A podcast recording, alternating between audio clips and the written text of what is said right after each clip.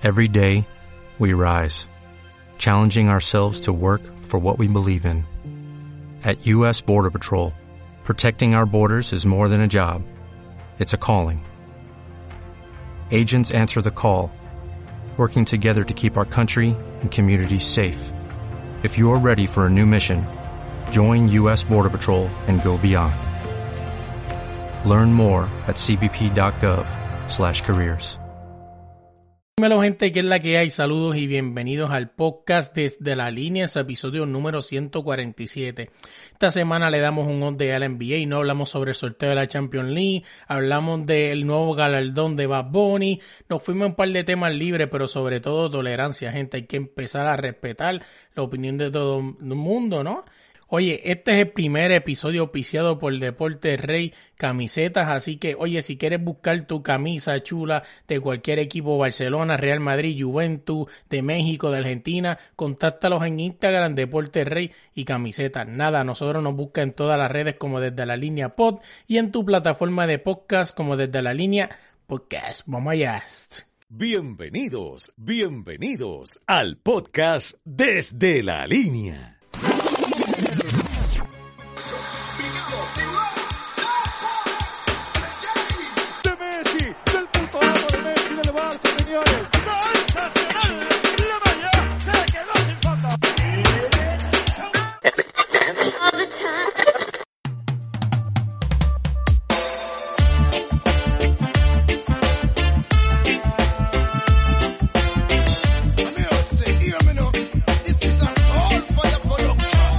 Si a mí no me conocen en mi casa, a usted no, no los conoce ni en la panadería.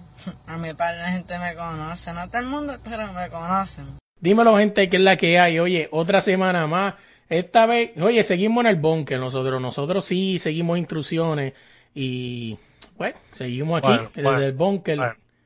¿Qué Bueno, yo estoy, yo estoy en, yo estoy en una selva, pues si pueden observar y escuchar, pues tengo viento, árboles, naturaleza, coquí, grillos, tengo de todo. Estoy en, el bo- estoy en la selva. Así es, dicen que Audi es vecino ahora mismo de, de, de este cabrón, de, del personaje que de la película esta que hacía este, eh, ¿cómo se llama? El cabrón este de Rocky. ¿Cómo se llama ese? De- La película de, de, del de la guerra. Whatever. Si me acuerdo ahorita, después les digo quién es. eh, Ni me acuerdo, un bicho, un bicho, fíjate eso. Oye, vámonos Esto de ahí. Muy bien. Sí, sí, empezamos, esto, esto promete. Oye, vámonos de ahí, vamos a empezar rapidito con lo que es la NBA. Y es que esta semana la NBA, no, pues ya los jugadores se están empezando a reportar a lo que es la burbuja de Orlando, ¿no? Así que le llaman. Y han pasado bastantes cosas curiosas. Primero, no sé si viste el live de Jared Smith, que lo mandaron a tumbarlo. O sea, y No, no, no, no, no sigo a gente problemática y gente que le dan a, a, la, a la gente por, por romper un cristal de un carro, lo que sea, whatever. no, no, Audi no apoya eso. No, que- pues, ¿cómo yo lo voy a apoyar, cabrón? Si tú tienes dinero para comprarte 20 carros más, cabrón. ¿Por qué le vas a dar porque te rompe un cristal? No, así es. Oye, pero déjame decirte, esto es rápido. Ah. Y es que... Pero escuché esa noticia, sí. La leí. Leí, la le- leí esa noticia, sí. Este, estaba quejando. sí, hay jugadores que se están quejando, ¿no? Dicen que... No sé si es que los jugadores esperaban demasiado o es que el NBA les ha dado muy poco. O sea, vamos a poner las dos caras de la moneda, ¿verdad? Pero he, he leído dos o tres personas quejándose de los cuartos, de las dietas y... O sea, como que quejan, ¿no? O sea, ¿qué tú crees, Audi? ¿Tú crees que el NBA les dio muy poco o es que los jugadores esperaban demasiado? Cabrón, yo- en realidad yo no puedo decirte porque yo no estoy en esa burbuja ahí metido. No, no estamos, ¿no? Es una opinión. Es lo que dice el tecatito, perdón. El señor coge la bola y salte del aro. Jared Smith. Que tiene cero Eh, credibilidad. Exactamente. O sea, cuando tú coges un rebote ofensivo y coges la bola y sales para la línea de tres, en vez de subir y anotar, tú no tienes credibilidad ninguna. O sea, tú no puedes esperar mucho, loco. Así es. ¿Cómo carajo tú, tú vas a tener una credibilidad de un tipo así, de un, de un jugador así? Pero yo no sé, mira, si tú estás inconforme con la dieta, con todo lo que tú estás diciendo, pues mira, tú tienes una aplicación que se llama Uber Eats. No, no creo que la Ah, dejen pues. entrar. Ay, por favor, por favor. Bueno, si supuestamente es una burbuja, me imagino que tienes que comer lo que hay dentro de la burbuja. Bueno, el hotel. No tienes un hotel que te prepara cualquier cosa. Sí, y los hoteles son hoteles bastante caros, no son hoteles Ah, de un mot- Motel Pues Six. entonces, olvídate entonces del Uber y dale, vamos a hacer que no lo dejen entrar. Ujú. No tienes un cabrón hotel ahí. O sea, tú estás ahí para trabajar.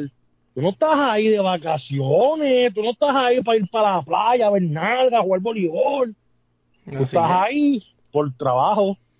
Lo mismo si a ti en tu trabajo te mandan para Wisconsin y allá tú vas para Wisconsin al, al- al hotel de, de, de, de, de, de, de- de Pablito y el hotel de Pablito tiene...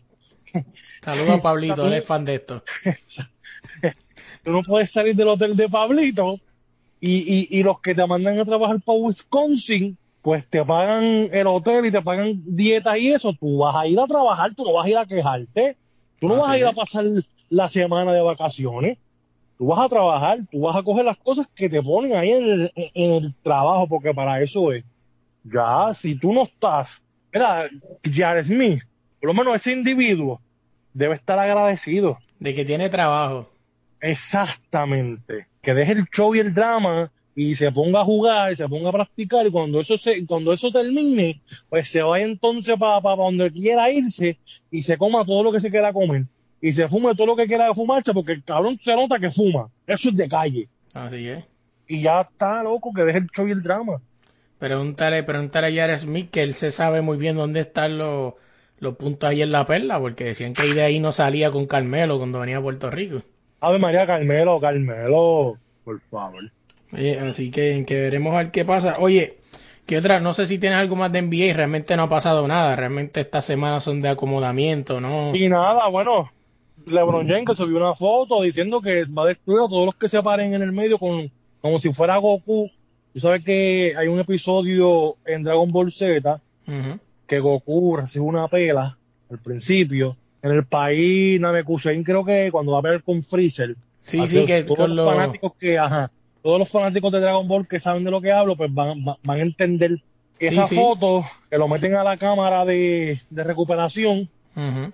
y le ponen el, el oxígeno con agua para que se recupere. Eso es que- después que él vira, ¿no? Que, que le mete las manos a los... a- al, al combo de a Freeze. la fuerza a Exacto. la fuerza. Sí, Ajá. Cuando pasó eso, pues lo meten allí y se van a pelear con Freezer para que él se recupere. Pues más básicamente LeBron James tiene una foto, subió una foto así de él, pero de él, así mismo, en, en una cápsula con agua y con, y con la mascarilla de oxígeno, como que pues estoy en, en proceso de quitármela para ir a hacer lo que hizo Goku prácticamente y puso supuestamente, ¿no? Aparentemente pues puso este que iba a destruir a todo aquel que se parara de frente de su equipo. Oye, yo tengo una duda. Realmente, si esto llega a ser real, ¿no? Que LeBron James lo puso, si no me equivoco, es la primera vez en la que vemos a, a LeBron James roncando en redes, ¿no? Porque todos sabemos Bueno. que LeBron James, cuando llegaba este tiempo de playoff, LeBron James literalmente se desconectaba, le- dicho por él mismo. O sea, que se salía la de las redes para no... La foto está por ahí, la puedes buscar. Este, pero sí, básicamente eso, sí, sí, tienes razón. Pero mi pregunta es, ¿tú crees que este factor llega por el factor Anthony Davis que hace que LeBron James se sienta más eh, cómodo, ¿no? Y, y se sienta más confiado de ganar. O sea, es la primera vez. Mira, hubo, Sí, esto- hubo un periodista, sí, sí, hubo, hubo un periodista en, en ESPN que él habló de eso mismo, de la temporada 17 de LeBron James.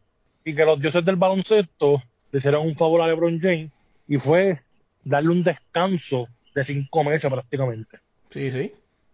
O sea, tú lo descansaste cinco meses. Ese macho, antes de todo esto, estaba esbaratando la liga, tú lo sabes perfectamente. Claro. Anthony Davis las estaban esbaratando.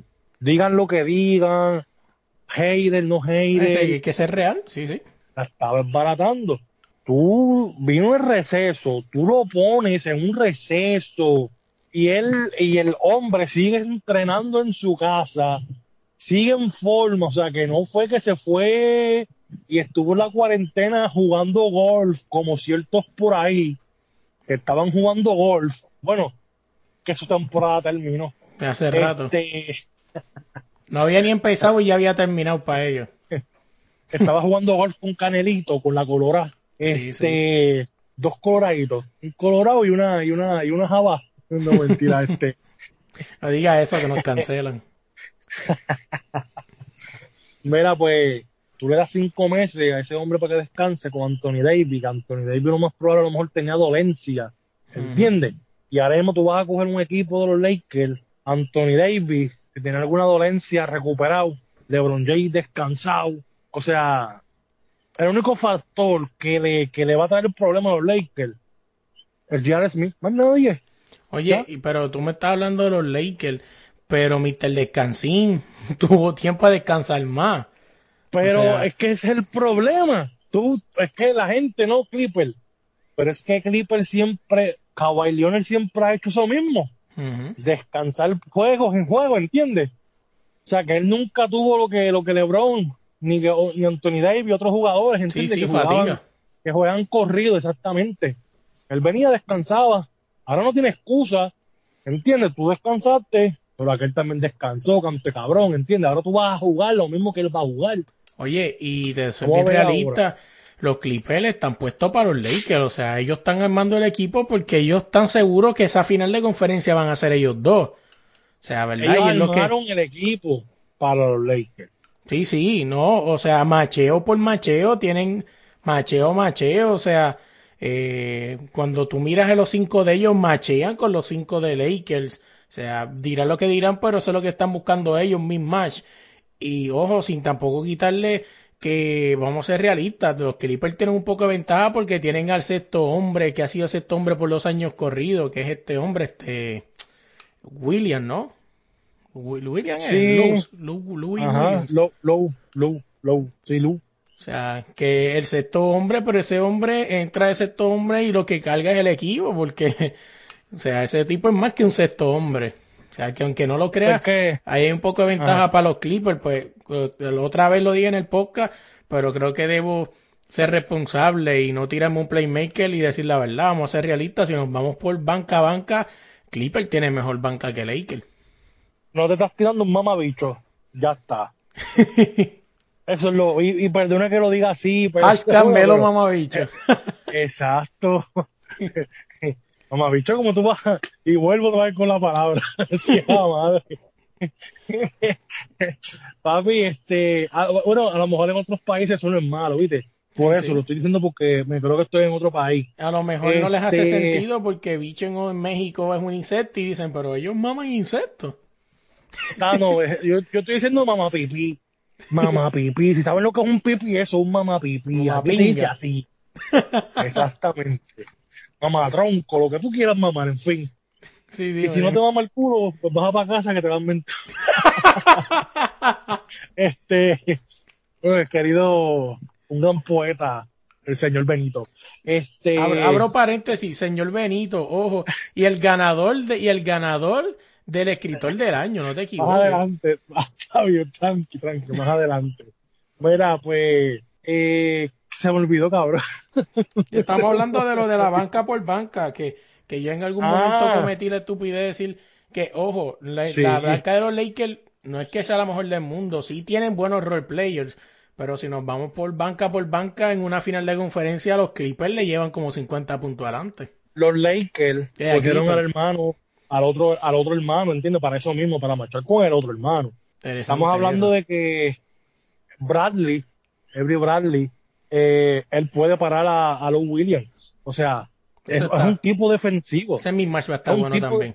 Claro que sí. Aquí tú puedes tener todo lo que tú quieras.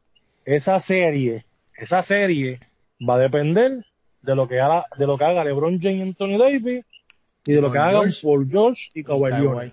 Más nada.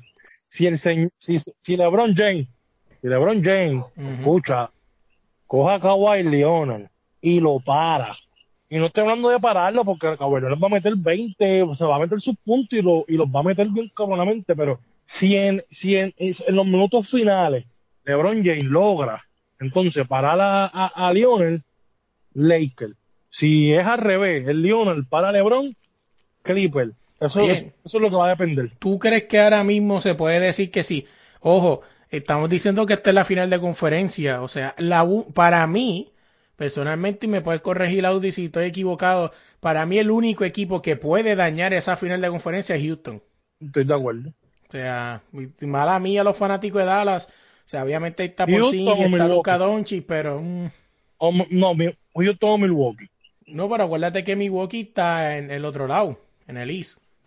Hablando del West. Sí, pero Hablando de final de conferencia. final puede. Bueno, final de conferencia, pues no creo que pase. Final de conferencia, eso digo, el único, el único equipo que puede dañar esa batalla de Los Ángeles en la final de conferencia, y, y decimos que va a ser final de conferencia porque Lakers está primero, hasta donde vi, y Clipper creo que está segundo, ¿no? O está por ahí, se- segundo, tercero. O sea, que es bien, sí, difí- que no van es bien raro. Lo que pasa es que no se van a enfrentar. Ujú. Hay un enfrentamiento, Sería la final, exactamente, del, de conferencia. correcto. Por eso, por sería eso una- yo digo sería- que, que el único equipo que puede dañar esa final de Los Ángeles es Houston, más nadie. Es que no se van a soportar. Carrito loco con, con escopeta no van a funcionar. ¿Sabes qué es lo más triste? Dime. Entonces lo más triste es que Harden, eh, Westbrook llegó a Houston para cuando Harden desaparezca. Pero cuando los dos desaparezcan, ¿quién va a aparecer? No, no, no, no, no. Cuando los dos desaparezcan, no. El, el, el ego que los dos van a tener. Eso sí es verdad. ¿Entiendes? Del balón. De final. O sea, cuando, cuando, cuando el carácter de Russell Westbrook choca con el de James Harden. Hay que ver, hay que ver qué pasa, pero este pues veremos a ver qué pasa, ¿no? La NBA, pues, le dimos mucho cuerda a la NBA, pero realmente la NBA no es mucho, porque pues ahora mismo están en tiempo de llegar. Yéndonos de vámonos de NBA, vamos a rapidito, esto es rapidito de la Champions League, y es que el viernes a las 6 de la mañana se tiró el sorteo de los cuartos de final, como habíamos dicho, ¿no? Este año por primera vez, debido a esto del COVID, eh, la Champions League se va a jugar desde los cuartos de final a juego único. Esto no ha pasado nunca en la historia. El único juego que se jugaba a juego único era la final. Pero cuartos de final y semifinales se jugaban ida y vuelta. Pero por esto del COVID va a ser a juego único. O sea que aquí te descuidas y te eliminaste. O sea, es así. eh, eh, Como debió haber sido la NBA. Pero en fin. Exacto, pero pues, oye, en la- en lo- los sorteos quedaron de la siguiente manera. Eh, Real Madrid y Manchester City no han terminado su fase, su juego de octavos de final. Así que eso falta por definir. Y Lyon y Juventus tampoco. O sea, que quiere decir que pueden enfrentarse, pueden darse dos casos. Real Madrid versus Lyon o Manchester City versus Lyon o Manchester City versus Juventus. Esta llave es bien importante porque se puede dar la revancha del 2017, la final en Cardiff, donde Real Madrid se enfrentó a la Juventus, ¿no? Recordamos todos que le ganó 1 por 4 el Real Madrid, pero la diferencia es que ahora CR7 está en la Juventus.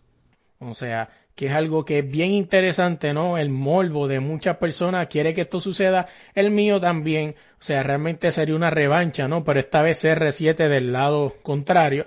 Así que veremos a ver qué pasa ahí. Otra de las llaves es el Atlético versus el Leipzig. La otra es Napoli o el Barcelona versus el Chelsea y el Bayern. Aquí también esta llave bien interesante porque puede darse la revancha del Barcelona versus el Chelsea. O sea, una final que tiene mucha controversia, ¿no? Entre los fanáticos. Se dice que el Barcelona, pues, ganó con, con jugadas controversiales, así que veremos a ver qué pasa. Y la otra es Atalanta versus Paris Saint Germain. O sea, las semifinales, pues, obviamente todavía no están definidas. Y la final tampoco, así que veremos a ver qué pasa con eso la Champions. Bien interesante eso de la, de la Champions esta semana. Y en el fútbol, rapidito, eh, la Liga Española, pues realmente ahora mismo pues no hay mucho movimiento, ¿no? Realmente eh, eh, Real Madrid está número uno, está primero en la tabla de clasificación. Y el Barcelona, pues rezando, ¿no? Pues prácticamente el Barcelona ahora mismo ya no depende de ellos. O sea, si ganan la liga o no. Ahora mismo está solamente un punto el Barcelona de Real Madrid, pero el Real Madrid está en ellos, ¿no? Si el Real Madrid no falla, eh, son campeones ya, pues realmente no, no va a haber ninguna diferencia. La única manera en la que Real Madrid perdería esta liga es que pierdan. O sea, y ahora mismo pues los juegos de Real Madrid son mucho más fáciles. Así que Real Madrid eh, prácticamente se puede decir que a menos que pase un milagro, eh, Real Madrid va a ser campeón de esta liga 19-20. Déjame ver qué otra cosa tengo aquí. Vámonos para el boxeo rapidito. Y es que esta Sí. semana eh, se dice ¿no? que, que Felipe Verdejo va a volver al boxeo, va a volver al ring. Esto va a ser el 16 de julio. O sea, esto lo habíamos hablado la semana pasada. Así El jueves. que pendiente de eso es este, este jueves. Así Eso es el jueves, exactamente. pendientes a esta, a esta pelea que va a estar bien interesante. Otra Dicen cosita. que es una pruebita, dicen que es una pruebita decente para él. Dicen. Sí, sí. El tipo está invicto, ¿no? O sea, y tiene 15 peleas. Eh, veremos a ver qué sucede, ¿no? O sea, El diamante que se sigue puliendo. Oye, vamos a de ahí, vamos a hablar de la música. Y es que Bad Bunny recibe premio como compositor del año. Bravo, bravo, bravo. De pie, gente, de pie, de pie. Aplaudan, aplaudan, aplaudan. Puñeta, eso es. Eh, Viene, Benito. pu- yo puse un post en desde la línea que pueden ver ¿no? donde Naughty Faker se lo vacila. Que cómo es posible que un tipo que pone que si tu novia no te mama el culo, para eso que no mame, va a ser el compositor Es que- del año. Ajá. Dime, dime. Yo, es, yo, es que, de verdad, de verdad, yo no soy, es que yo soy hater de la gente que desaparecen, ¿entiendes? Yo soy hater de la gente que cuando, cuando, cuando, cuando yo, Ah, pues, pues eres hater de Cristal Colón también. pues claro, yo no me llevo con esa gente, Sí, sí. o sea, no, porque si yo, yo digo ahora mismo aquí, ah, yo voy a los Lakers, llegan campeones, los Lakers pierden, pues yo vengo y me desaparezco, pues estoy haciendo lo mismo que ellos hacen, ¿entiendes? Claro. Y son así, igual que aquel profesor aquel que iba a Golden State, después se cambia a Toronto, bueno, un revolú. Este, toda esa gente. Él es uno de ellos también. Pateaba el caído y cuando, cuando le tocó recibir patadas se escondió. No salía cantando con el payasito ni nada de esa mierda, en fin. Así es. Pues entonces, el problema que yo tengo con esa gente es eso mismo, que ellos patean a la gente cuando los- sus equipos pierden, o cuando le ganan a LeBron, o cuando cosas así que pierden los, las- las- los equipos que van en contra de- de- de- de- del que él va.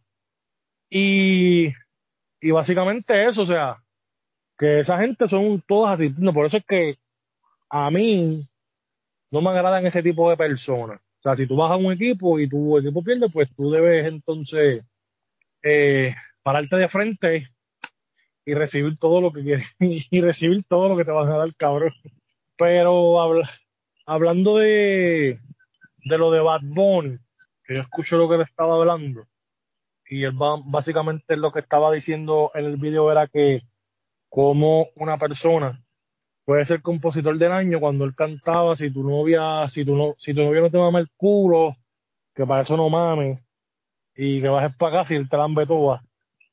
Básicamente eso es lo que estaba diciendo él en el video. Este se murió este cabrón.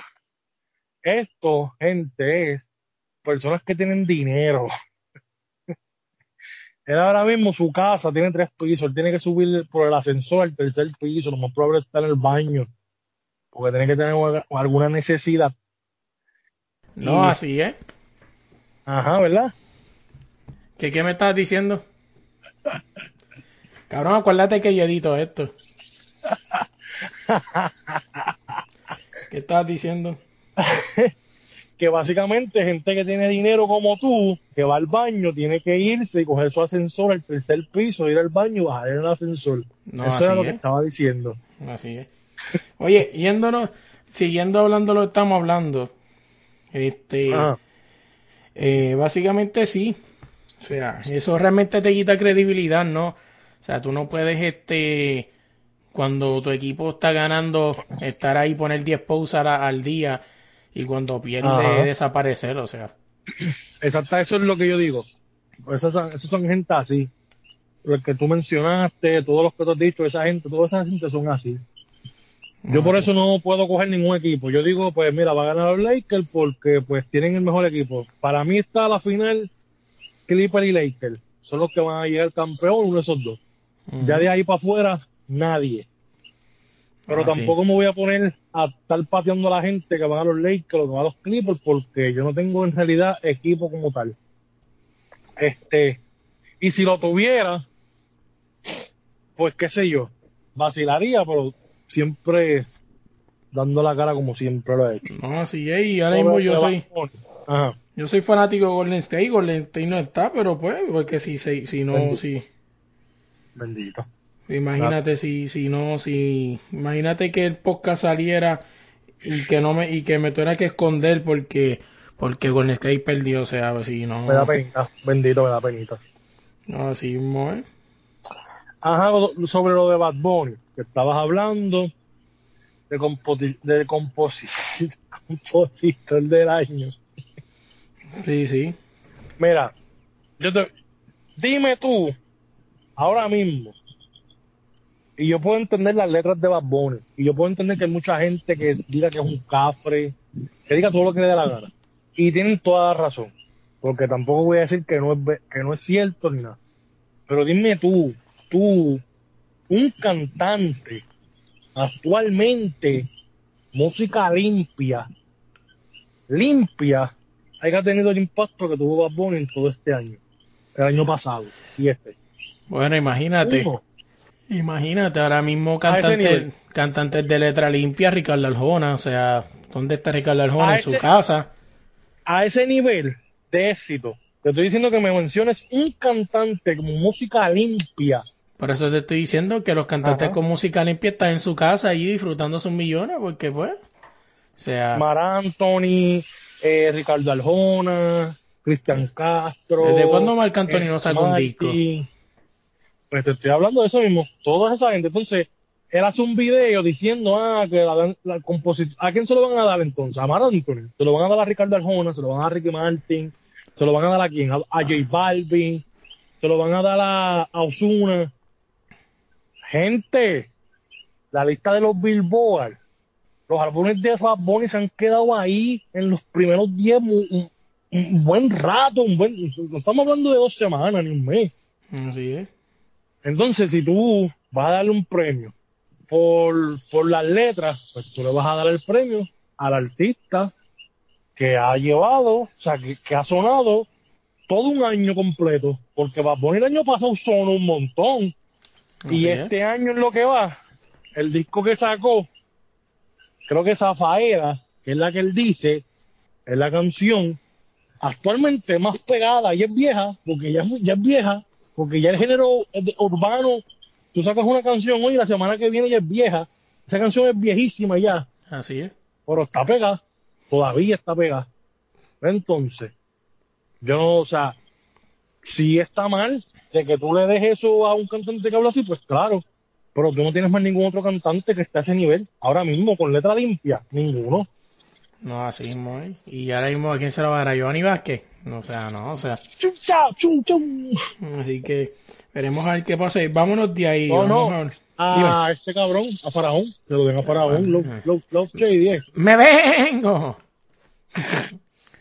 Está cañón. Oye, hablan, oye, vamos antes de irnos para hablar del gaming y los temas libres, ya que ahora te- estamos hablando de música. Esta semana se ha ido controversial, ¿no? Y es porque Ah, ah. Coscuyuela ah, vuelve, vuelve a utilizar su, su método más, su método que más le ha funcionado, porque hay gente que intentan hacer eso, pero no le funciona. O sea, Coscuyuela pues está probado de que sí le ha funcionado esto de cuando va a tirar un disco, ¿no? O algo así, buscar, buscar frontearle, ¿no? A la gente. Y esta vez se fue a frontearle a los cinco peones de la muerte, ¿no? Como dice en la película, o sea, el hombre le salió a Eh, no, no, frontear. espérate, espérate, espérate. Espérate, espérate, espérate. No, cuatro. Metiste Ah, a uno de más. Era- eran cuatro. Sí, sí, el dominio no cuenta, ¿verdad? No, pues por eso diste peones de la muerte. El dominio es ningún peón. Sí, sí. Eh, dominio, dominio puede ser como lo que era Sancho Panza para pa, pa Quijote. Que descarga Ajá, la, sigue, sigue, sigue. Sigue, sigue, botita, Ah, esas cosas. A los Este, cuatro peones de la muerte. ajá, A, los- a los- a- bueno, a, en- a los cuatro jinetes de la muerte. no, así Añadimos es. más. Eh, Y pues ellos son, ¿no? Pues todo el mundo ha visto la foto, pero si no me equivoco son Kendo, Anuel, eh, Dari Yankee Residente y el cargabotas del dominio. O sea, este, así que ellos son los cinco y Coscuyuela lo puso así bien claro. O sea, ustedes cinco y los taguió, o sea.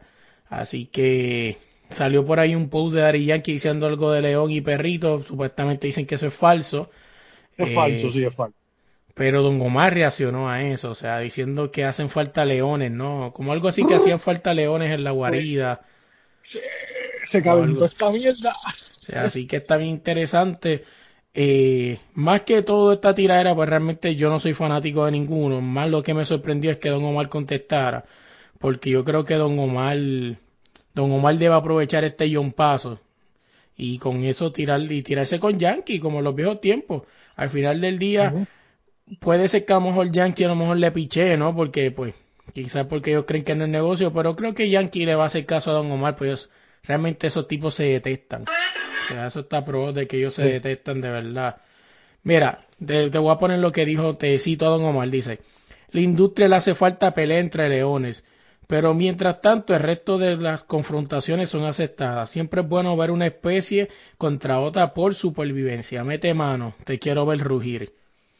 Entonces eso fue lo que puso este Don Omar, y citando a Don Omar, yo creo que Don Omar debe aprovechar este este y un paso, ¿no? Y meterle, meterle la cara. O sea, quizá tirar la Yankee y crear otra, otra guerra que fue épica, ¿no? En ese momento. Todos sabemos que también está esa espinita, ¿no? De que dicen pues que ese concierto de Dari Yankee, Don Omar, Don Omar se termina retirando porque pues él, él dio, o sea, él dio, lo que él dio a entender, no, no, yo creo, no sé si Audi fue, pero yo tampoco fui, pero el público decía que el show de Yankee está mejor, o sea, Porque lo que pasa es que, y es lo que siempre he dicho, y es lo que siempre hemos debatido tú y yo, que es lo que te digo, ahora mismo actualmente, Don Omar no es ningún rey ni nada, porque Don Omar no ha sacado nada. No puede decir que es nada. sí, ahora sí, mismo, el rey del reggaetón y el de esto es Daddy Yankee, porque sigue vigente y todo eso, pero es lo que te dije a ti. Daddy Yankee es un, es un showman. así es, Un showman es que tiene un show completo, que él no necesita su voz, ¿entiendes? Que él no, que lo que él puede cantar, no desafina, pero no canta mejor que Don Omar. Eso siempre le hemos dicho, o sea. Don Omar, Don Omar, yo soy fanático de Don Omar, obviamente todo el mundo lo sabe, y si no lo sabes te enteraste ahora, pero Don Omar nunca debió haber aceptado, yo nunca estoy de acuerdo que Don Omar aceptara eso, o sea, y no es porque yo Lo pensé que, es Yankee, que Ajá, lo que pasa es, Mario VI, que fue corista de Don Omar, él dijo en una entrevista, cuando a lo entrevistaron y le preguntaron sobre eso mismo, Don Omar o Daddy Yankee. Y Mario VID, y Mario, o sea, cito a, a Mario VI, dijo, Daddy Yankee ahora mismo es un showman, o sea, él es el, el dueño del reggaetón. Ujú.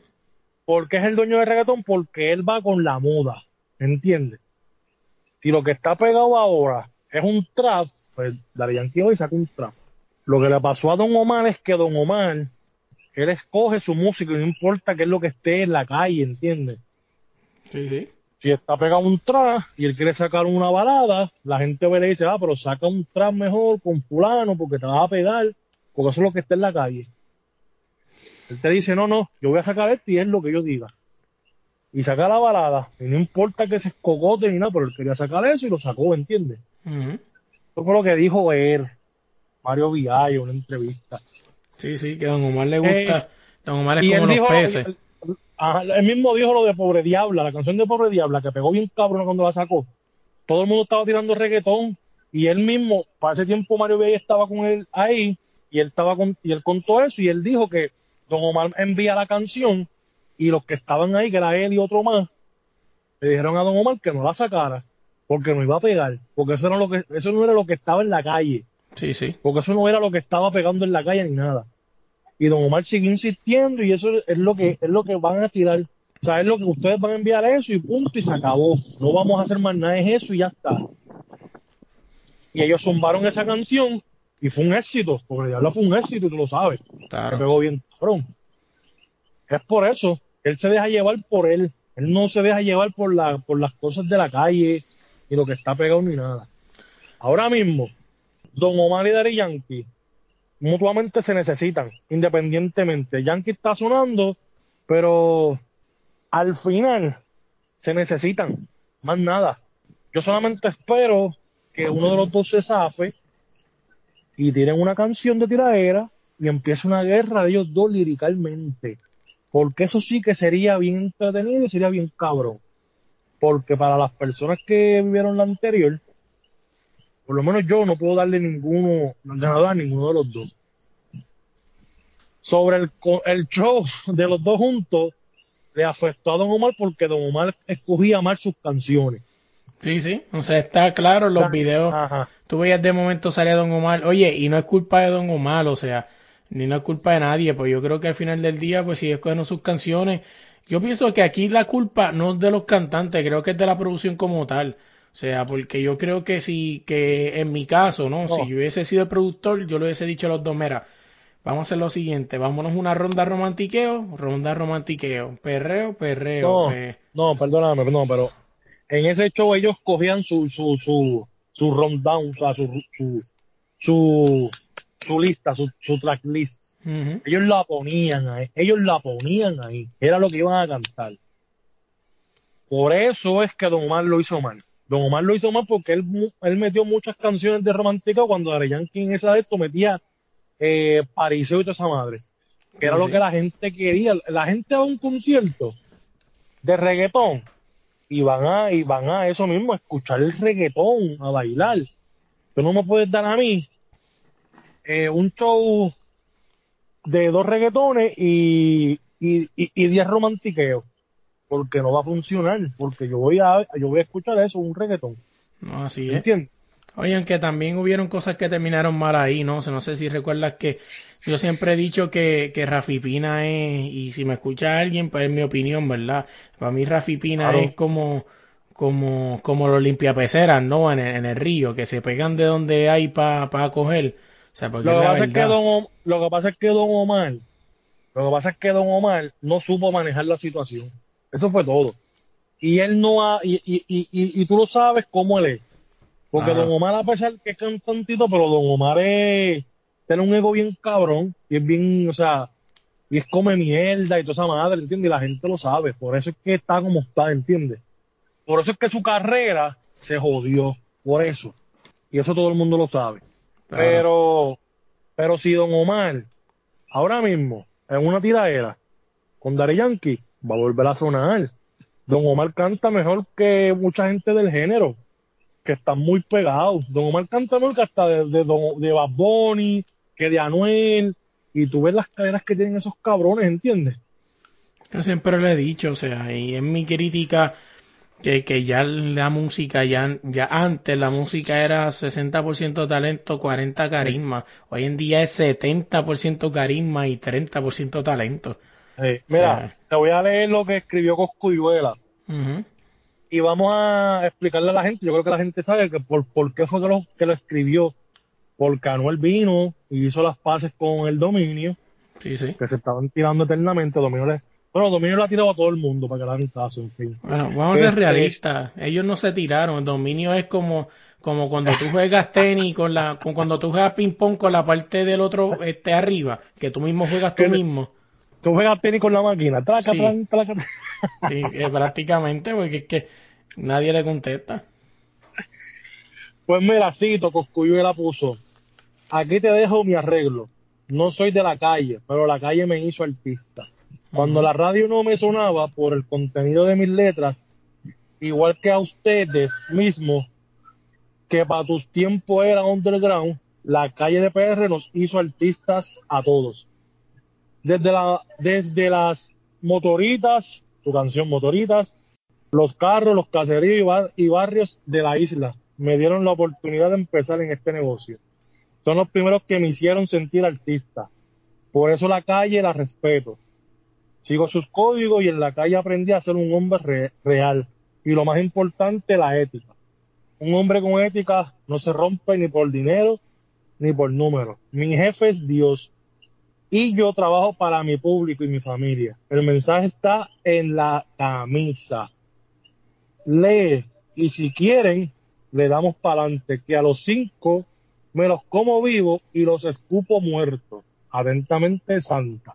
Eso fue lo que dijo eh, Coscuyuela, una camiseta de Santa que decía, este, en fin, que era su tiempo prácticamente, ¿entiendes? Sí, sí.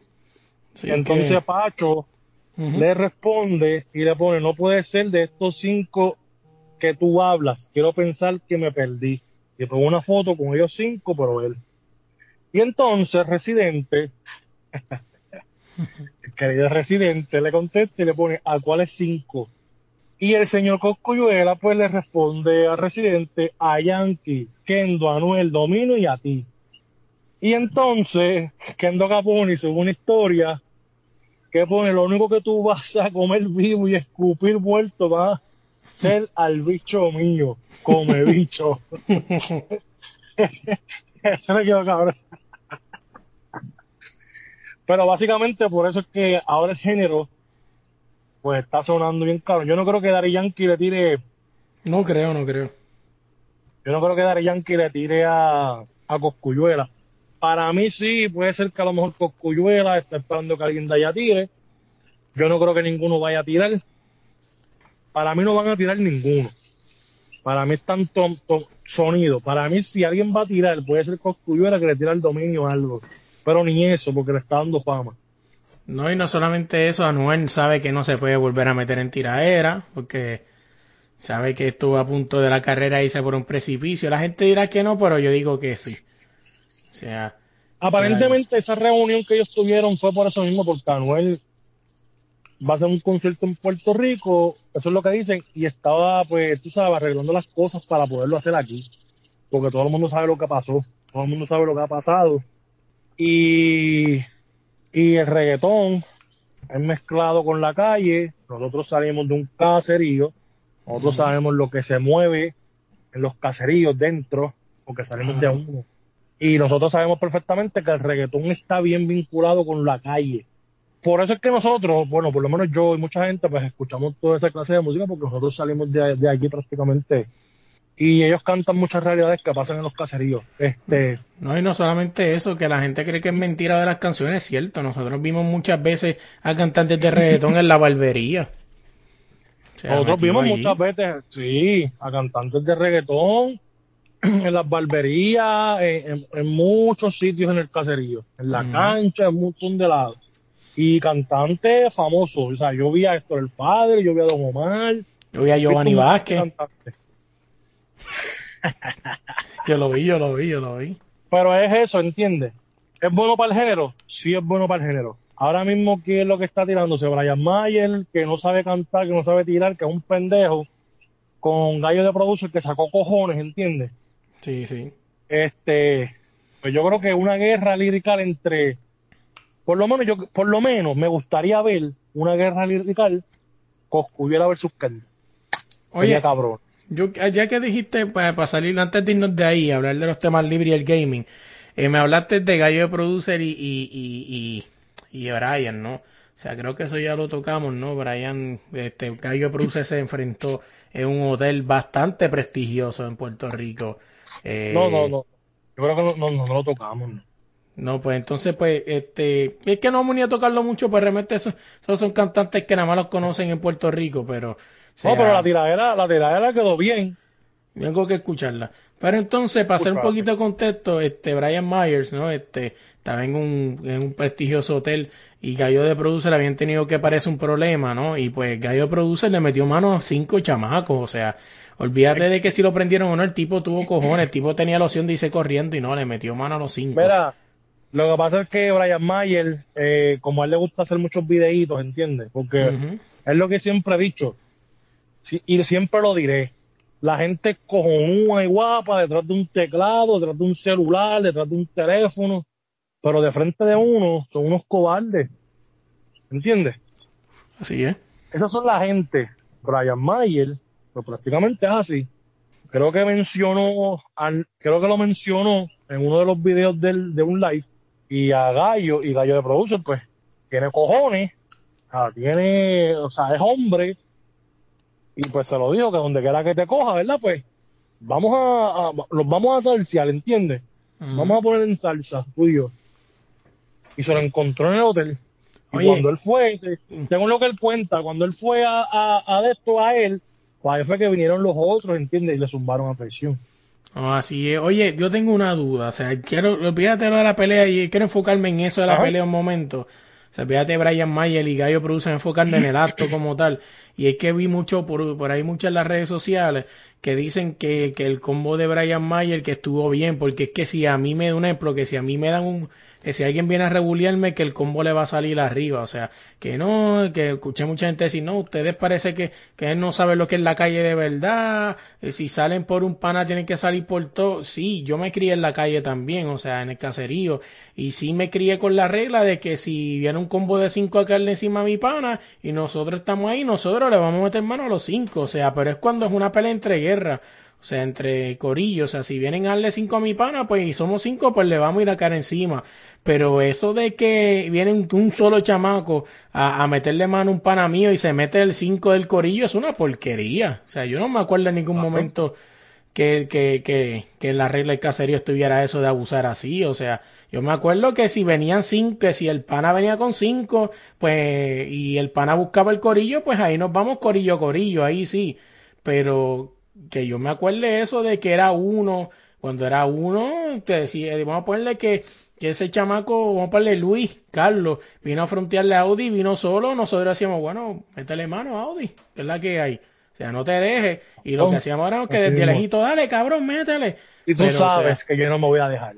Y tú Sí. lo sabes, cabrón. Pero un ejemplo, hasta donde, hasta donde llega la regla donde yo me crié era así, si era uno, era Claro, uno así. contra uno.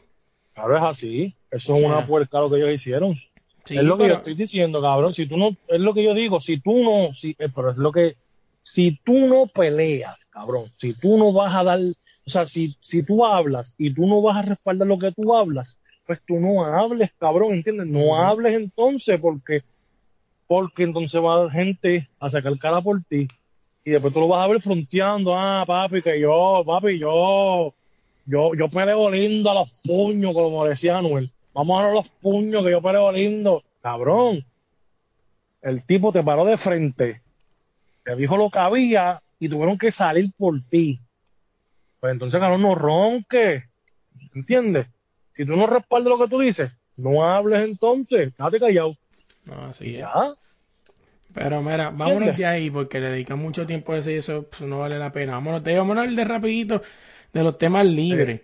O sea, y es que una de las cosas que vi esta semana que me pareció interesante y es que el- mucha gente recuerda siempre los 100 puntos de Win Chamberlain, pero a una jugadora, Lisa Leslie, que En, metió los- 100 en los años puntos. 22, en, en los años 22, cabrón. Oye, O sea, cierto, pero escúchate esto, los otros días busqué una, eh, te encontré una página que puso esto de TBT y es una jugadora que se llama Lisa Leslie, o sea, metió 101 puntos en 16 minutos en un juego de secundaria y fue en los 90. O sea, que yo, ya... creo que, yo creo que ella fue jugadora de, de la WNBA. Sí, sí, creo. ganó tres campeonatos, tiene... Lakers, algo así. Sí, tiene cuatro medallas de oro, tiene dos campeonatos de WNBA, tres MVP, o sea, eh, sí, fue, fue una leyenda, o sea, de WNBA. Y esto fue el 7 de febrero del 90, o sea, mucha gente todavía se lo sigue mamando a Win Chamberlain y esto fue en qué año, en los 20. Cuando Win Chamberlain metió los... Papi, los 100 yo creo que. Will Chamberlain, bueno, Will Chamberlain trabajaba en el Arca de Noel y se iba a jugar baloncesto cuando terminaba. O sea, imagina, ojo, y, y, si- y, si y se lo están mamando tanto a Win Chamberlain, yo creo que esto tiene igual o más mérito. O sea, creo que el récord de, de, jue- de puntos era 105 y ella no lo pudo lograr porque creo que el otro equipo se quitó. Cabrón, ¿cómo carajo? O sea, 101 puntos en 16 minutos, ¿quién carajo no se va a quitar? Sea, Exacto. y yo Esa regla de que- Will Chamberlain tienen que tumbarla por el carajo ese récord. No, yo pienso que, que, que deben dejar el de Kobe. O sea, no es porque sea un fanático, pero el de Kobe fue más acá. O sea, Claro, Y- línea de tres, más difícil, o sea, m- mu- o sea, la gente sabía jugar baloncesto. Creo Claro. que en esa época el único que sabía jugar baloncesto era él. cabrón, es como yo roncarle meter 101 puntos jugando con un nene de, de, de 10 años. ¿Verdad? Algo así. Y cuidado, porque con los... yo creo que yo creo que no hay video de ese de ese juego. Buscaré por, por YouTube, buscaré a ver si veo. Si lo encuentro lo voy a ver, a ver qué tal juegan esas personas con, con las que él jugó. Y en el próximo podcast entonces te voy a decir qué tal fue. Oye, pero yo creo que ahí es donde tú te das cuenta el machismo, ¿no? Porque eso de Lisa Leslie yo no lo sabía. Ojo, obviamente no significa que porque yo no lo sabía no exista. Sí existía, pero nunca escuché de él. Como escuchaba es que de Lewin Chamberlain. Lo que pasa es que como es colegial y no es NBA, pues entonces por eso es que no lo escuchaste. ¿Entiendes? Y como Bueno, no rompió el récord, que era 105, pues tampoco. Pero sí te puedo entender lo que quieres decir. Y tienes toda la razón en eso. Vámonos de ahí, vamos a hablar de otra cosa y es del gaming. Antes de hablar del último tema libre antes de irnos, porque yo sé que ese último tema libre lo voy a dar porque a lo mejor va a levantar un poco de pasión. Así que a dejarlo para lo último. Vamos a hablar del gaming y es que esta semana, o creo que siempre se ha criticado estas muchachas, ¿no? Que, que tienen como 100 mil seguidores y se hacen llamar gamers, entre comillas. Pero realmente lo que están enseñando son las tetas, las tetas triple D que tienen ahí por fuera.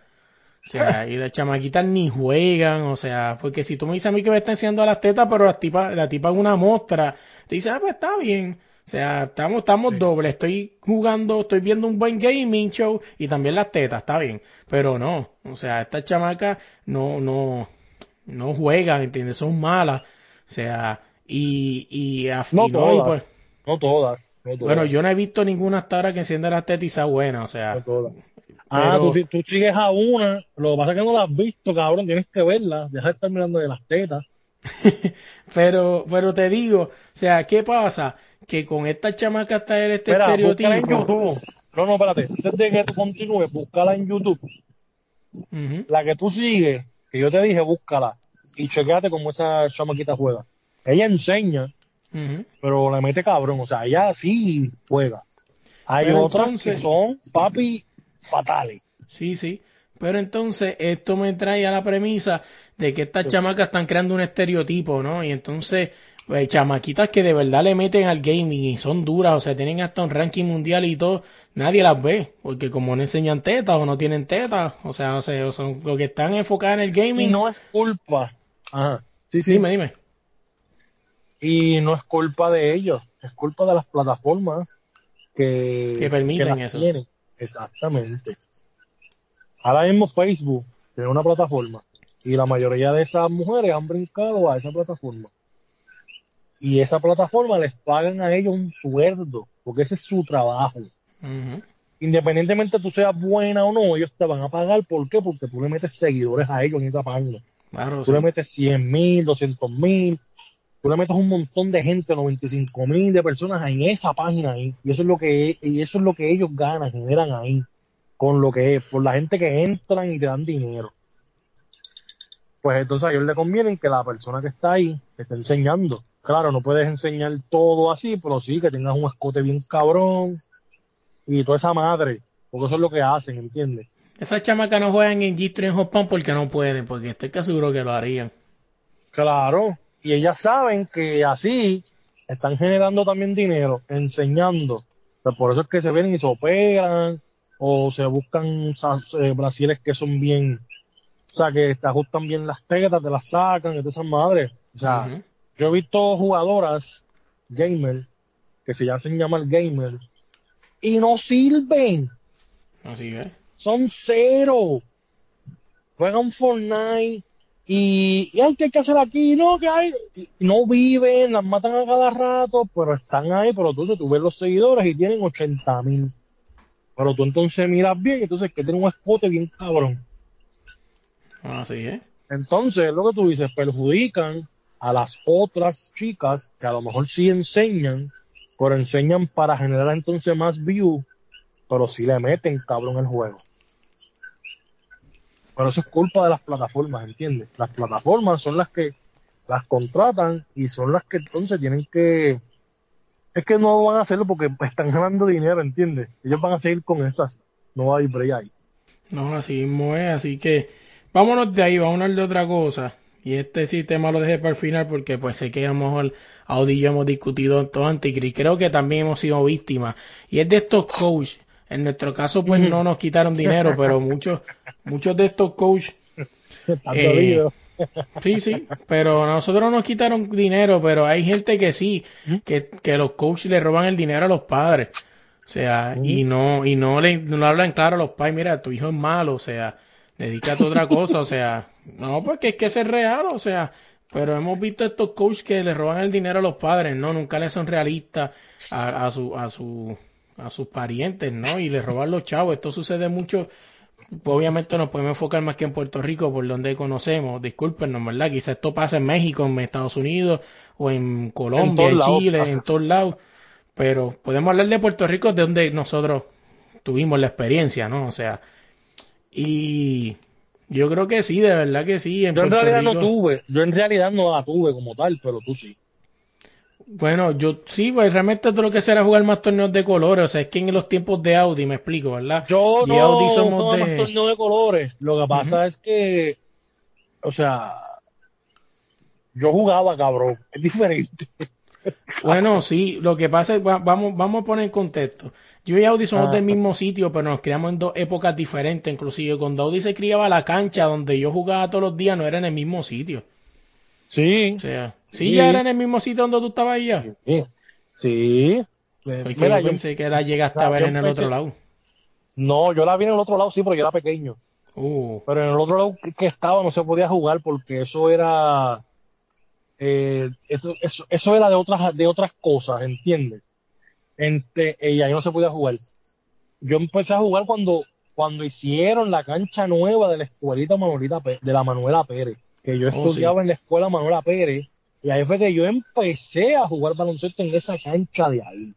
sí, sí, me acuerdo que ahí fue donde me primer, de por primera vez me rompí un tobillo cuando brinqué, caí dentro de un boquete y Ah, pensé que había sido yo con un, ah,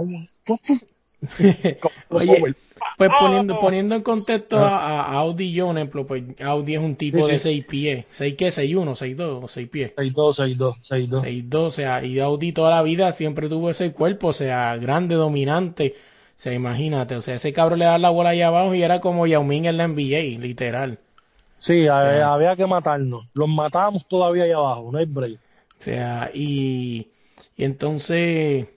¿Cómo te digo? O Tú sea, eres, tú eres pequeño, tú eres pequeño, Sí. que es diferente. Yo, yo mido como 5'6, 5'7 más o menos. Y, ¿cómo te digo? O sea, Audi, Audi y yo como que, este, como dijimos, nos criamos en el mismo sitio, pero en dos tiempos diferentes. En el tiempo en el que Audi se criaba, Audi no tenía tiempo para jugar en, en, en equipos de, de liga o algo así, porque es que todos Sí. los días había un cabrón torneo de colores. También jugué torneo de liga en, la- en Manuela Pérez, sí, también. Bueno, también. Entonces, pero la diferencia es que jugué de que- todo, cabrón. Sí, Audi Ya. jugó todo, jugó en la high school, jugó en todos lados.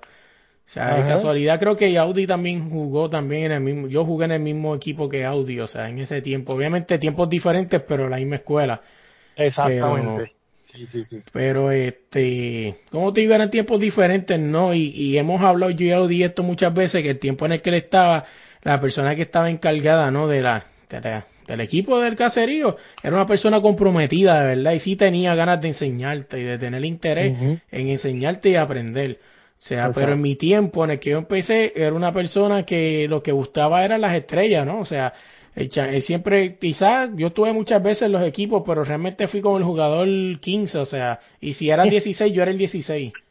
O sea, y la verdad, hay que ser realista, no voy a decir que mataba, porque si alguien escucha el caserío, esto va a decir que diablo, que embustero, cabrón. Ay, qué cara. Ya, di, di la verdad que llegabas a la cancha a sudar la, la camiseta a la Ponce porque no la sudabas en la liga. O sea, hay que ser real, o sea, hay que ser real. Pero, Te Pero- cabrón, no, no, la verdad, o sea, porque vamos a mentir. O sea, y la verdad el caso es que, que yo pienso que yo como jugador de baloncesto quizá hubiese podido hacer más porque yo siempre tuve el interés. O sea, yo sé que siempre uno, una de las primeras cosas es que el jugador tiene que tener interés. O sea, aunque yo sabía que no iba a caer en el equipo, siempre iba a las prácticas sin fallar todos los días. Después ya de tiempo me di de cuenta y me salí porque, o sea, vamos a ser realistas. O sea, si yo fuera coach en el futuro, prefiero quedarme con un jugador que tenga el interés, o sea, que otros. O sea, porque es cierto que a veces, pues, como todo, ¿no? Tú puedes tener el talento, pero si hay una persona que se está forjando y está tratando de aprender, a veces esta persona puede llegar a ser mejor que la talentosa porque el talentoso sabe que tiene el talento. O sea, y no va a importar. Entonces, este, un ejemplo, tú puedes estar en el equipo, por ponerte un ejemplo mío, yo puedo estar en el equipo y tiré un, un tiro, un tiro malo y me venían y me sentaban en la, como normalmente debe ser. O sea, si tú haces una jugada mal, un coach que se respeta te sienta. Pero entonces. No debe ser así, no debe ser así. Pero, yo, o sea, yo no pienso lo mismo que tú, no. yo, yo pienso No, no, que si un ejemplo que si tiras debo, un o tiro. sea, mira, lo que pasa es que si, lo que pasa es que si tú haces algo mal y él rápido viene y te sienta, tú no vas a aprender a correr lo que tú hiciste, ¿entiendes? No, tú no vas a claro. aprender a hacer, ah, que vas a correr, ah, si yo hago esto me van a sentar. Y entonces vuelves y te metes a la cancha y puedes tener miedo, o te puedes tener un nerviosismo, o qué sé yo, cualquier otra cosa. No, y yo sé y ahí dónde vienen las lesiones, pero Ajá. te explico. O sea, entonces yo hacía una jugada, por ejemplo, hacíamos una jugada y yo hacía un tiro errático, ponerle Claro. este mal, entonces me sentaban, perfecto. Pero entonces el que era la supuesta estrella ¿no? del equipo podía hacer esa misma jugada 10 veces y decía, eso no es nada, la próxima sale. O sea, tú no puedes hacer eso. O sea, si tú tienes la, la, tienes que ser el mismo coach para todo. Y yo a veces pienso que se escucha un poco este excusa barata, pero creo que es la verdad. A veces cuando tú te estás formando en un deporte desde niño, a veces depende del coach que te toque, puede ser lo que pase en el futuro. O sea, porque es cierto que el que es malo es malo, no hay problema. Claro. Pero es que, que hay gente que fueron malas y se dieron con un coach que los ayudó y mira lo que son hoy en día. O sea. Me vienen a la mente un chorro de jugadores de baloncesto de Puerto Rico que hoy en día son profesionales, que los tipos ni se dedicaban al baloncesto, pero vino un coach y los cogió y los mordió, le dijo, mira, este, tú juegas voleibol, un ejemplo, y eres bien alto, pero si aprendes a jugar baloncesto, mira, te va a ir bien, y aprendieron, o sea, jugar baloncesto, porque hicieron con una persona que, que los ayudó. O sea, quizá a lo mejor no es que yo digo que si hubiese tenido el coach que tuvo Audi mañana estuviera en el BCN tirando chuletas allí, como muchos jugadores hacen, pero, pero quizá a lo mejor hubiese sido un poco mejor. Lo que pasa es que, vamos a hablar claro, la gente que sale de un caserío, que está en un caserío, no tienen las oportunidades que tienen otras personas, que viven en urbanizaciones, que viven en control de acceso, o que viven en un edificio. La gente mayormente que vive en un caserío son los que siempre están marginados. Siempre son los que están ahí y tienen que esforzarse más para llegar, ¿entiendes? Así es. Y, y muchas veces esa gente que son del mismo caserío, que se supone que tengan el deporte vivo, que tengan el deporte ahí, solamente están ahí por el nombre y por el dinero, por la paga quincenal, nada más. No están por enseñarle a jugar a los, a los nenes ni nada. En mi caso personal, yo no aprendí con ningún dirigente, yo no aprendí con, con nadie. Yo aprendí yo solo en la calle jugando con mis amigos, con mis panas, jugábamos todos los días, todos los días a las 3 y 30 de la tarde. Yo salía de la escuela a las 2 y a las 3 y 30 de la tarde yo estaba bajando con mis amigos para la cancha de la Manolita a jugar baloncesto. Todos los días. Eso no fallaba nunca. Todos los días yo jugaba baloncesto, todos los días, a las 3 y media. Siempre estábamos ahí, siempre. Yo aprendí ahí. A mí no me enseñó ni Angelito, ni el hermano, ni José. A mí no me enseñó ninguno de esas personas. Sí, sí. Yo aprendí solo a jugar baloncesto. Y yo fui bueno porque yo todos los días jugaba baloncesto. Y yo no me estoy echando un grille de que yo era el mejor jugador, no, no. Pero de, de los que habían en el casero, yo era uno de los buenos de allí. Punto. Más nada. O sea, y es porque yo lo hacía yo mismo por mi cuenta. Por eso es que te dije, por eso es que te digo. Yo jugaba bien y por eso es que me cogían para los equipos. Por eso es que yo siempre estaba en los equipos, porque yo siempre jugaba y estaba ahí bien. Y siempre jugaba bien y siempre estaba ahí. Y por eso es que me cogían en los equipos. Cuando yo empecé a jugar, esa persona yo no- ya no estaba en el caserío, se había ido. Yo me acuerdo una, una anécdota de él, yo jugando para él. Nosotros fuimos a jugar a Torres de Francia. Y yo me acuerdo que nosotros llegamos ahí para una práctica, porque era una práctica, era un fogueo. Y él los dejó a nosotros en la cancha y él se fue a beber para otro lado. Y nosotros en la cancha jugando solo, sin dirigente, sin nada. A nosotros nos dieron una pela como por 35 puntos. Él solamente se fue del kiosco cuando los íbamos. Salió del kiosco, pa, los montó y, y desde ese día yo no volví a jugar más nada para él. Porque yo no, yo no quería estar en un, en un sitio o un equipo donde a mí no me enseñaran, ¿entiendes? Donde yo no aprendiera nada. Yo quería aprender más de lo que yo sabía. Y esa persona no me lo iba a hacer. Pues entonces yo seguí jugando en la calle. Llegaron otras personas, que ahí fue que entonces el deporte en el residencial Manuela Pérez, que es de donde yo soy, de donde yo salí, ahí fue que entonces el deporte en baloncesto empezó todo el tiempo a tener torneos de colores, con camisetas de colores. O sea, allí jugó hasta Ansel. Y si ustedes saben quién es Ansel, Ansel Guzmán jugó, está jugando BCN. Él Claro. también jugó ahí en esos torneos. O sea que siempre hay un torneo. Siempre estaba el deporte ahí. Y mucha de la gente y muchos de, de- de los panas míos y amigos jugaban ahí. Y jugábamos torneos. Eso es algo que a él, que a, que a Melo no le tocó. Porque cuando él llegó, la persona volvió y esa persona solamente estaba buscando estrellas, solamente estaba buscando gente que jugaran bien para quedar el bien. Y lo más triste O sea, es que, tal, ya, eh, y vamos a ser realistas, o sea, esto, este, esta persona, yo me acuerdo que, que llegué a escuchar que cogía las fotos y truqueaba los nombres y todo. Solamente por Claro. tener un equipo bien montado, o sea, y la jodienda es que nunca ganaba campeonato. Siempre le descubrían los jugadores o perdía. O sea, Yo nunca, mira, yo nunca jugué un torneo que se dijera que era de Residencial Manuela Pérez. Yo jugué sí un torneo que fue en el polideportivo, que habían como 75 equipos, que nosotros llegamos cuarto lugar, y ese era de Manuela Pérez, pero habían dos equipos de Manuela Pérez. Uno de ellos llegó campeón, y nosotros pues perdimos con, con ellos mismos prácticamente, ¿entiendes? y cuando el, cuando el poli era para el pueblo. Exactamente. Son cosas que ahora mismo. También jugaba baloncesto mucho detrás de mi casa, que hacía un torneo todos los años, familiar, un 3 para 3, de una persona que estaba allí, que ahora no lo hace porque ya todo eso, pues, es prohibido y tienen que buscar un montón de mierda. Y son cosas, ¿entiendes? Yo puedo decir que yo aprendí baloncesto por mí, pero pues jugué un montón de torneos, gané muchos torneos, perdí muchos torneos, pero me disfruté mi juventud jugando baloncesto, lo que me gustaba hacer. Claro. Lo que me gusta hacer porque de vez en cuando pues hay que jugar un poco de baloncesto, pero pero fueron tiempos bien diferentes. En la escuela es lo mismo, en la escuela era lo mismo, la persona que estaba en la escuela pues hacíamos un intramural, jugamos, llegamos segundo, eh, pero nada. O sea, creo que el que está para enseñar lo va a hacer no importa qué. Si tú tienes un coach, o tú tienes un, si tú llevas a tu hijo a baloncesto, si tú lo llevas a pelota, si tú lo llevas a otro lugar, tú tienes que enseñarle, o sea, a tu hijo, que para él ser bueno, él tiene que practicar. Y para él practicar, él tiene que hacerlo todos los días, Así es. como yo lo hice, ¿entiendes?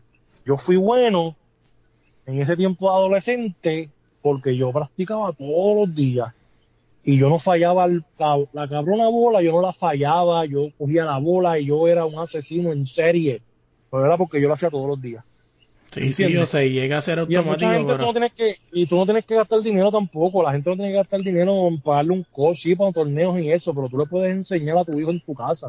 Las personas que jugaron baloncesto y pelota pueden hacerlo, pueden enseñarle a su hijo lo que sabe. No, hoy en día están los videos de YouTube, o sea, y todo eso.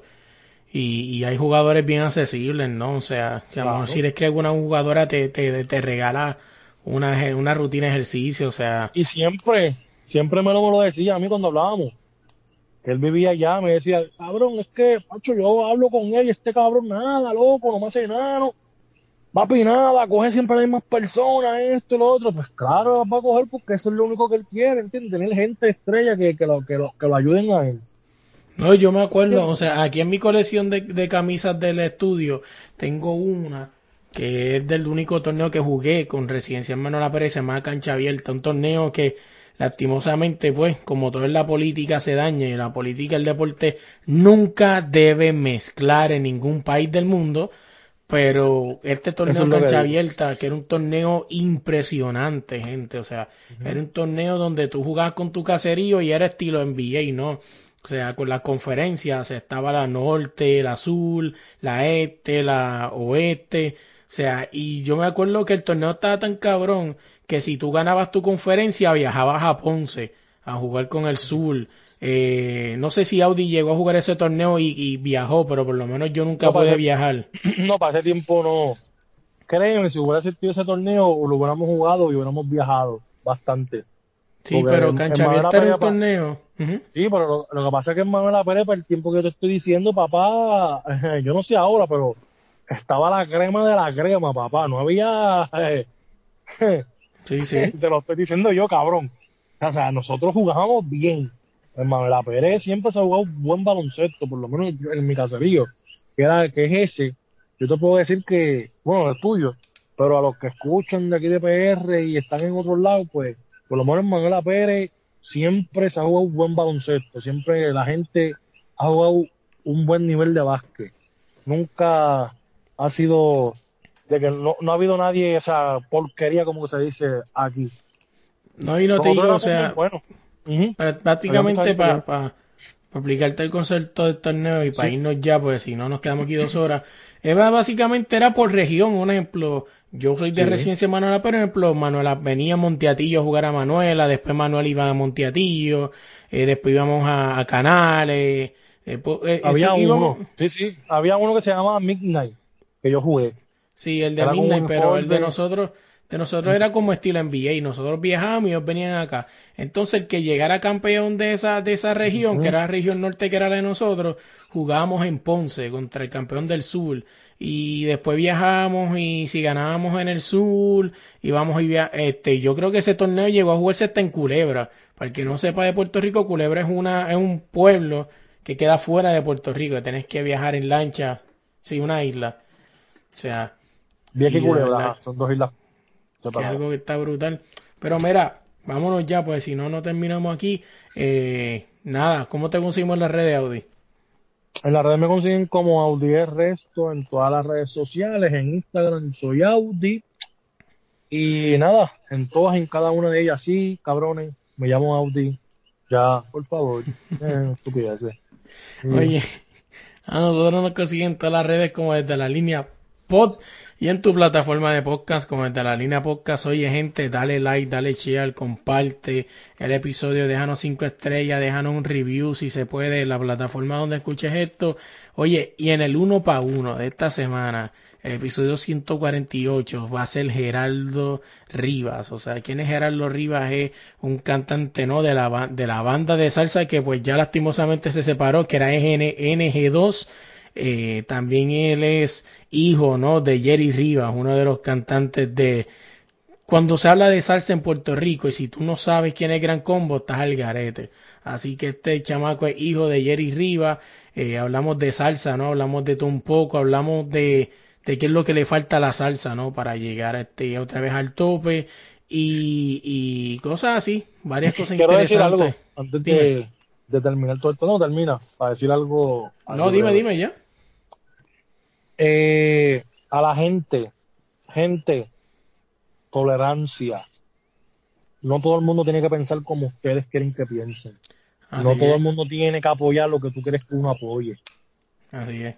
O sea, cada quien es un mundo aparte, cada quien tiene su opinión, cada quien tiene su pensamiento. Si el de la Goya apoya a Donald Trump, eso es problema de él allá. Ustedes no pueden venir por cualquier estupidez a hacer un cabrón boicot y a tirar comida a un cabrón basura, en la basura, cabrones. Hay gente que se mueren de hambre y ustedes tiran comida, cabrones. Así es. Oye, por o eso sea, yo hoy, cuando estamos grabando, ¿no? Yo puse un, un- tengo un LP por ahí que es promocionado por Goya de Bobby Capó y yo le puse ¿qué hago con el LP? Lo tiro, lo voto. O sea, porque es que se escucha estúpido, a lo mejor que lo puse, lo que tonto no es que así de tonto se ven ustedes, igualitos. O sea, Es, es lo mismo, y rapidito, mira, lo mismo del post que tú pusiste en Facebook que estábamos comentando, que te Ujú. comentaron, y qué sé yo, que yo te dije a ti, mira, estás hablando de progreso, tu progreso fue ese, ese era tu progreso, tú lo hiciste.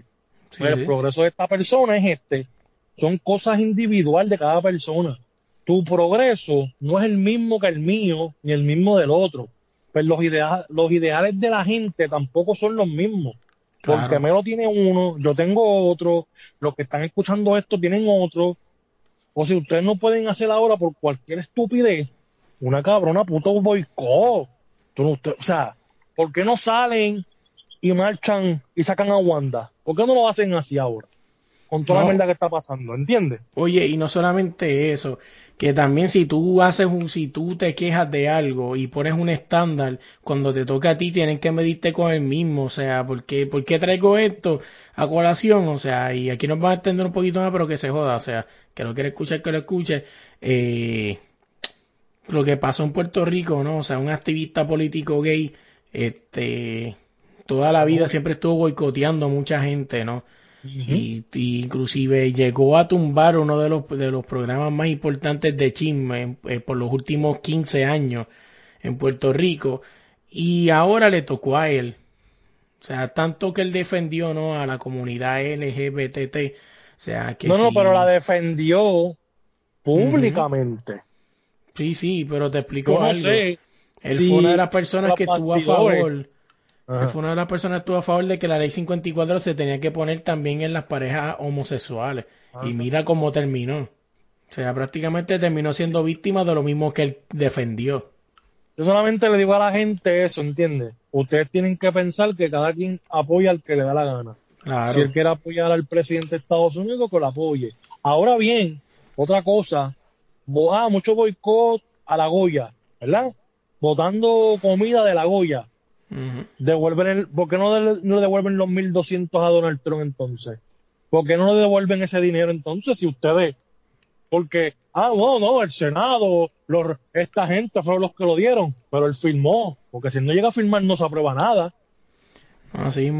Oye, y si no, seguimos aquí toda la noche, pero lo que vamos a decir por el tema para terminar es, gente, solidaridad. O sea, tienes que respetar la opinión de los demás. O sea, hay gente que apoya a Donald Trump, pues así es. O sea, vamos a ser realistas. O sea, pues cada cual tiene su opinión. Si ustedes han votado por los últimos 40 años por los mismos cabrones que nos han llevado hasta aquí, o sea, y no te podemos juzgar, pues tú no puedes juzgar de nosotros por pensar que ya es hora de que le demos la oportunidad a una Ajá. Lúgaro, a un Sidre o a alguien nuevo de la política diferente. O sea, así que, así como nosotros tenemos que respetarte, que gracias a tus mierdas de decisiones estamos en este momento así, tú también tienes que apoyar a que los jóvenes van a intentar, este, tomar no por el toro por los cuernos, como debíamos haber, como debieron haber hecho nuestros padres hace 20 años atrás, y no seguirles creyendo que esta vez no, pero ahora sí. O sea, porque básicamente lo que pasó en Puerto Rico con la política es como en Puerto Rico hay un famoso dicho, no, no sé si es un dicho, pero es algo que ponen en, la, en, los en, la far- en las farmacias, ¿no? Locales de Puerto Rico y en lo- los colmados que dice no fío hoy, mañana sí. O sea, cuando tú miras el, el, el, el, el letrero, tú dices, ah, pues fía mañana. Y vuelve y dice lo mismo, no fío hoy, mañana sí. Y vuelve mañana y no fío hoy, mañana sí. Sea, es prácticamente lo mismo que ha hecho el político po- con Puerto Rico. No, lo hicimos mal. Esta... Bueno, los cabrones ni tan siquiera dicen que lo hicieron mal. Dicen, no, esta vez lo vamos a hacer mejor. Y, y le da la oportunidad. No, esta vez lo vamos a hacer mejor. Y vuelve y pasa la misma mierda. Así que, básicamente es eso, verdad que sí. Así que, Nosotros tenemos el poder simplemente de cambiar las cosas, ya está. claro. Tenemos que tener más tolerancia y tenemos que respetar las opiniones de cada quien. No, el día de oye, mañana nosotros estábamos hablando de esto y a lo mejor el día de mañana, en un futuro, de aquí a dos años, tres años, cuatro, cinco, lo hacen un boicot porque somos muy muy fuertes o lo que sea y a última hora, ¿saben qué? Me maman el visto. Ya está. No, Porque así no me pagan, Oye, cabrones. Y una de esas cosas, o sea, eso me llena, está hablando mi esposa y vámonos, pues si no, no, te- no seguimos aquí. Eh. O sea, eh, está hablando mi esposa y hablando de Luis Jiménez. O sea, si no saben quién es Luis Jiménez, pues es un, es un, es un locutor bien famoso de Puerto Rico. Fue de estos primeros que llegó a Nueva York. O sea, Luis Sí. Jiménez Monchado, el vacilón de la mañana, bla, bla, bla. O sea, que son, que fueron de los primeros boricuas que llegaron a Nueva York y la montaron bien duro. O sea, y, y fue uno de los propulsores de esta radio de joda, de esta de que tú escuchas hoy día y te aborreces, él fue de los primeros que lo hizo. La diferencia es que él lo hace con calidad, no como los mediocres de ahora. Pero pues, este, eso que el Molusco hace ahora, él lo inventó hace como 20 años atrás.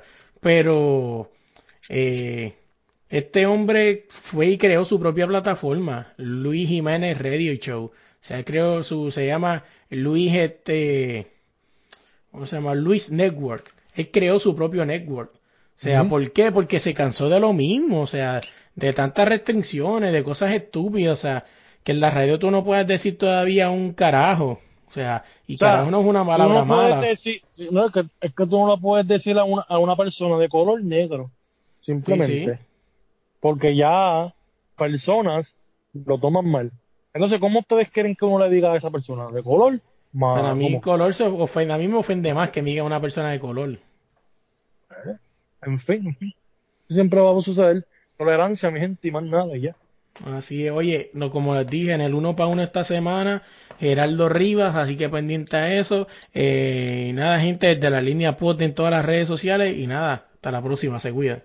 Oye, y antes de irnos esta semana, quiero agradecerle a Abraham Dolta por dejarme usar su canción Ya me voy. La pueden buscar en todas las plataformas donde descarguen su música, Ya me voy. Tampoco me puedo olvidar de esa voz tan elegante que escucharon al principio del podcast, Gerardo Ortiz, así que muchas gracias por ayudarme en esta locura. No podemos dejar fuera nuestro nuevo episodio Deporte Rey Camiseta. Oye, si estás buscando la camisa de tu equipo favorito, Real Madrid, Barcelona, Juventus, el que sea, escríbele a esta gente Deporte Rey Camisetas en Instagram que ellos te la consigan para rápido. Y en el logo a Fran y a Calimocho Man.